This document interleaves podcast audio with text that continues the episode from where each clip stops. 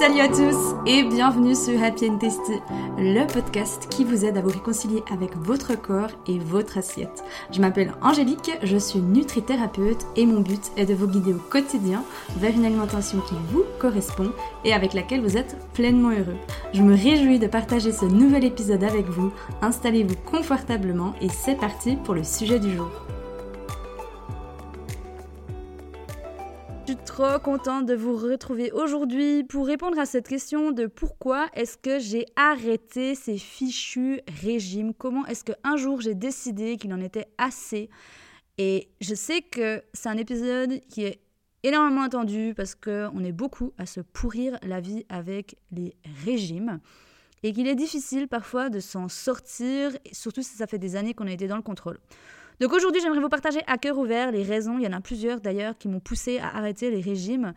La première chose à savoir, c'est pourquoi j'ai décidé de commencer un régime en fait.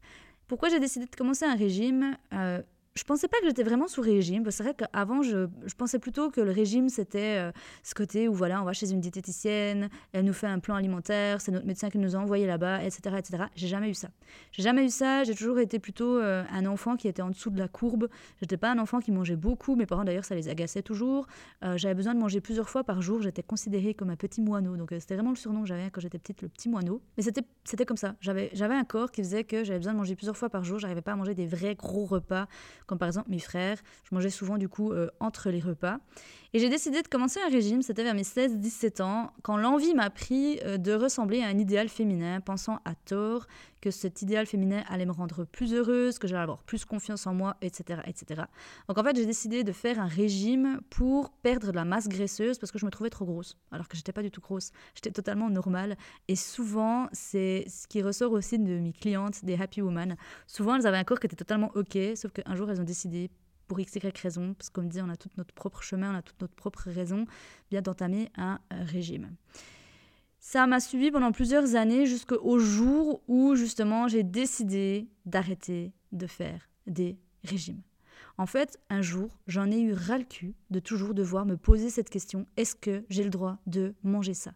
Je suis une épicurienne, j'adore manger, j'adorais cuisiner et j'ai perdu cette joie de manger et de cuisiner. Je me prenais beaucoup trop la tête. La nourriture avait pris une place énorme dans ma vie. Je ne compte plus le nombre de temps, d'énergie, d'argent que j'ai perdu inutilement. De l'argent à acheter de ces conneries de brûleurs de graisse, de machin. L'autre jour, en plus, j'ai vu au magasin, c'était de ces, euh, ah, de ces riz, euh, de ces riz là, cette série avec... Euh, c'est de l'éponge, enfin, c'est de je sais même plus ce que c'est, c'est une algue ou je sais pas quoi. Bref, ça a aucun goût, mais ça a zéro calorie. Et l'Angèle qui se frustrait, ou plutôt qui se privait de manger des féculents le soir, elle remplaçait les féculents pour, par ça. Bref, ça avait aucun goût, c'était dégueulasse. Et le nombre de, galettes de riz que j'ai mangé, de serrés, de blanc de poulet, c'était vraiment mais tout était calculé et j'avais même des fois mes plans de repas qui étaient prévus des semaines en avance. dès qu'il y avait une chose qui venait interférer dans mon plan qui n'était pas OK, l'hyper contrôleuse que j'étais, elle pétait un stutz. Elle pétait un stutz, puis elle se posait 1500 questions. Est-ce que j'ai le droit? Est-ce que j'ai pas le droit? Oui, mais si je mange ça maintenant, ça veut dire que je pourrais pas manger ça. Et puis, oh machin, gna, gna. Enfin bref, c'était une horreur. Et c'était trop. Et un jour, j'en ai eu marre. J'en pouvais plus, en fait. je me suis dit, mais je crois que je préférerais encore mourir que de rester toute ma vie comme ça.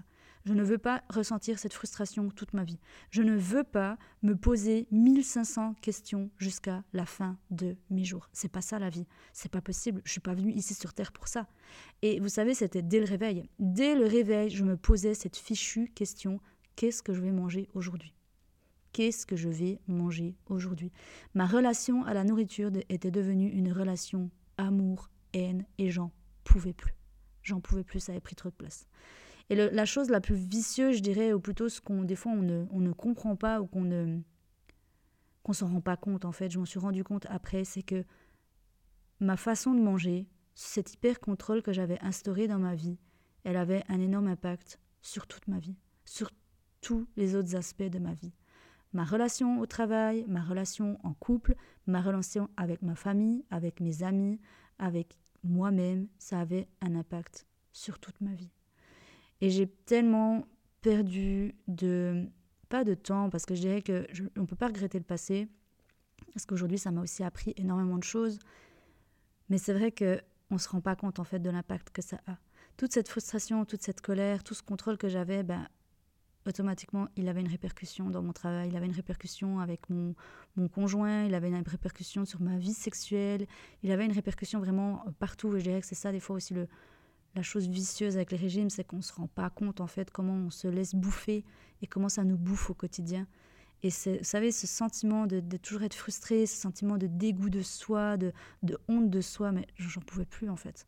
Et c'était tout le temps ça. Et ces sentiments-là, ben, ils étaient tellement lourds que je les, je fuyais dans la nourriture. Et c'était vraiment un cercle vicieux.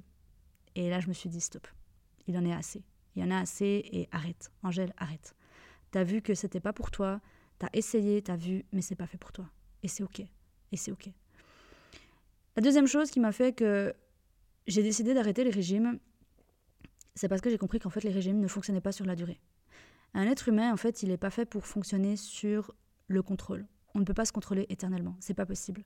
Et si aujourd'hui vous écoutez cet épisode de podcast, si aujourd'hui toi tu écoutes cet épisode de podcast, peut-être que tu l'as remarqué, peut-être que tu as essayé, peut-être que tu as essayé de te contrôler, peut-être que la semaine tu essaies de te contrôler, mais tu vois que le week-end tu pètes un stutz. Ou alors tu essaies de te contrôler en dehors de tes vacances et tu vois que dès que tu arrives à tes vacances, tu pètes un stutz. Donc tu as remarqué qu'en fait le contrôle, il peut être viable sur une période, sur une durée, mais pas à vie. Et quand j'ai compris ça, je me suis dit, ok, Angèle, qu'est-ce que tu veux comme vie en fait? Parce qu'en vrai, c'est toujours un choix. Dans la vie, on a toujours le choix. Et on le sait que aujourd'hui, dans la situation dans laquelle on est, c'est nous-mêmes qu'on s'est mis dans cette situation-là. Personne nous a mis un couteau sous la gorge, mais se le rappeler ou nous le dire, ça nous fait encore plus de mal qu'autre chose.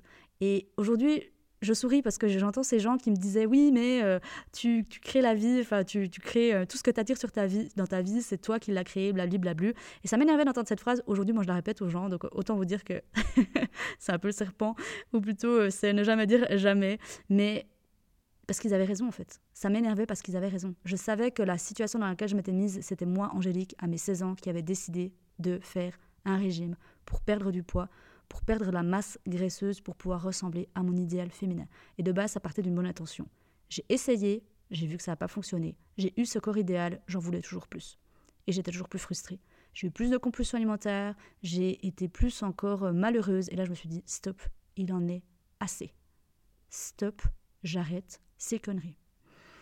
J'ai aussi compris que les régimes ne fonctionnaient pas. Un jour, quand mon prof m'a dit, euh, quand j'ai fini mon école de nutritionniste, hein, j'avais fait une école, j'avais fait une formation pour devenir donc euh, nutritionniste en Suisse, et il m'avait dit, il nous avait dit à la fin, quand on se questionnait un petit peu pour savoir, bah voilà, euh, comment démarrer notre cabinet, etc. Il avait dit, bah, au début, prenez les clientes bikini. Je lui demandé, mais c'est quoi les clientes bikini? Elle m'a dit, bah, c'est les femmes qui reviendront chaque année et qui feront des régimes parce qu'en fait, les régimes de base sur le long terme ne fonctionnent pas, elles vont abandonner et du coup, bah, elles reviendront chaque année. Sauf que moi, j'étais tellement choquée de cette phrase et je me suis dit, mais c'est impossible en fait. Et moi, ce qui m'a énervé là derrière, c'est qu'on n'explique pas aux femmes en fait que c'est pas de leur faute si aujourd'hui elles échouent un régime. C'est la méthode employée qui n'est pas la bonne. Et ça, j'aimerais vraiment que toutes les femmes de cette planète puissent le comprendre. Un régime n'est pas fait pour fonctionner sur la durée. Et si vous avez échoué un régime, les filles, ce n'est pas de votre faute. C'est juste qu'un régime n'est pas la solution sur la durée. Le contrôle n'est pas fait sur la durée. Et qu'au bout d'un moment, le contrôle nous fait péter un stutz. Parce qu'un être humain n'est pas fait pour être sous contrôle toute sa vie. Mais en vrai, c'est un choix, parce que j'en suis sûre que vous aussi, vous connaissez dans votre entourage des personnes qui ont répété les régimes chaque année jusqu'à leur mort. Et des gens comme ça, il y en aura tout le temps. Il y en aura tout le temps et c'est un choix.